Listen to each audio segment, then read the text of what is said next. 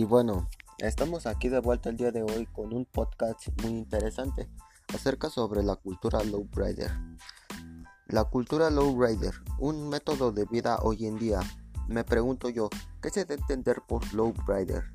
Y bueno, hoy en día los lowriders son grupos urbanos que circulan por las calles en autos antiguos modificados extravagantemente Normalmente estos tienen una suspensión hidráulica que hace que estos magníficos autos antiguos salten de arriba hacia abajo, incluso de un lado hacia el otro, un poco menos de 1.5 metros de altura.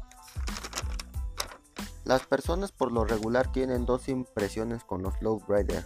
Son vándalos y delincuentes. Y vaya, sí que ha gastado mucho dinero en estos autos. Bueno, Siempre habrá opiniones malas y buenas en esta comunidad.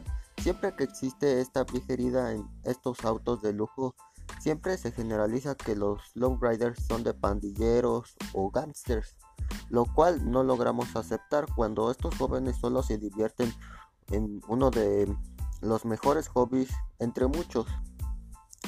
Bueno, este fenómeno de demasiado extravagante, comprendo que es algo un poco peligroso.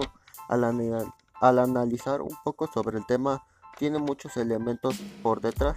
Estos podrían ser que estos usan muchos raperos que generalizan la, la, violencia, el uso de droga, verse involucrado en estos autos, las pandillas, son, son demasiadas estas increíbles coincidencias, pero no por eso se debe de penalizar el uso de estos autos.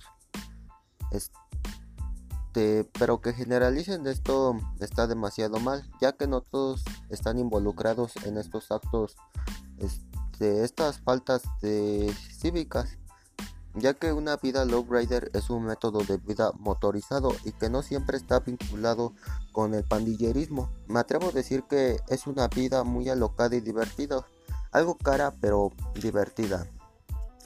Y para terminar podemos decir que llevar una vida low rider no está mal. Es algo increíble. Mm, a la vez veas a alguien en un low rider, no lo molestes. Él solo está pasando el rato.